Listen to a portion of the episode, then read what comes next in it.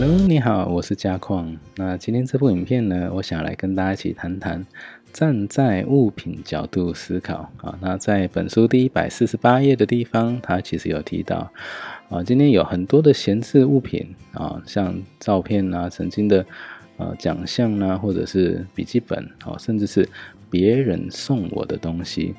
啊，这些东西都很难割舍得掉啊，因为都会有一层感情的束缚在那边，也都会觉得，哎，我丢掉好像很对不起那些送那个送我的人。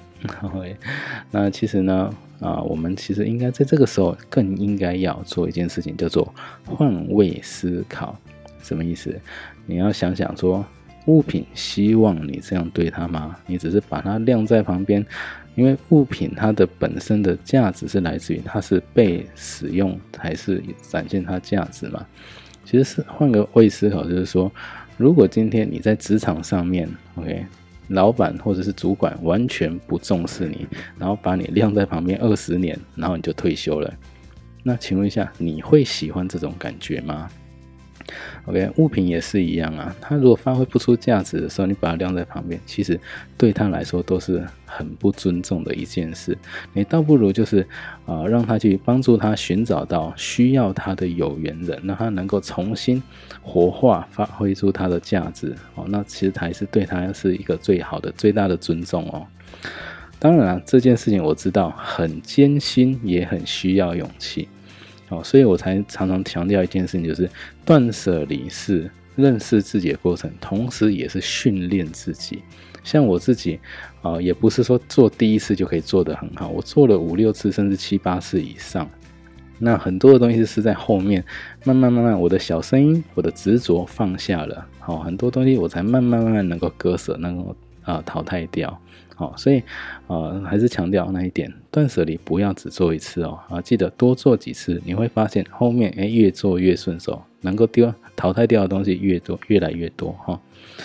好，那我们再来看一下复活的商家哦，在第一百五十页地方其实有提到啊日本的一个现象，我觉得还蛮有趣。其实台湾其实也差不多了，它里面讲到说整理等于驱邪，打扫等于净化。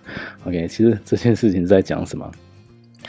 啊，像呃，我在查到二零一九年的资料，国内的空屋率逐渐上升，啊，明年呃就是二零二零年可能会空屋率到达二十趴。那在二零一九年只有统计出来，其实全国空屋率已经高达九十一万了。那你有没有觉得很奇怪？现在为什么这么多空屋，然后每个地方价格都很高，就一堆人买不起房子？哦，这是很不正常的一个现象也不不太健康的一个现象。所以呢，山下英子小姐其实她是有提到说，这么多的空屋，OK，如果说就真的有那所谓闲置，而不是被投资客买去哦，一定有很多是闲置的房子，那是不是可以把它重新整顿活化，再做一个利用？因为很多的空屋，其实你不想去住，是因为你一走进去，你看到哇，好乱哦，里面好脏，然后很多东西在里面，根本不会有人想走进去。所以呢，一定要经过整理打扫，然后才能让它活化。所以像上面写的，整理等于驱邪，哦，打扫就是净化里面的磁场啊能量。这样子的话，慢慢慢慢就会有人走进去，想要开始去住。那是不是也可以解决一部分哦空屋太多或是一部分买不起房子这种问题呢？好，所以还是一样回到那件事情，闲置的物品，请让它活化再利用，包括房子也是一样。OK，那我相信也许不容易，因为这是啊政府要做长期的规划。那但是我们还是啊期待有一天啊这件事情可以慢慢慢慢被解决哈。好，那今天的。影片就先到这里，那我们下个影片再见喽，拜拜！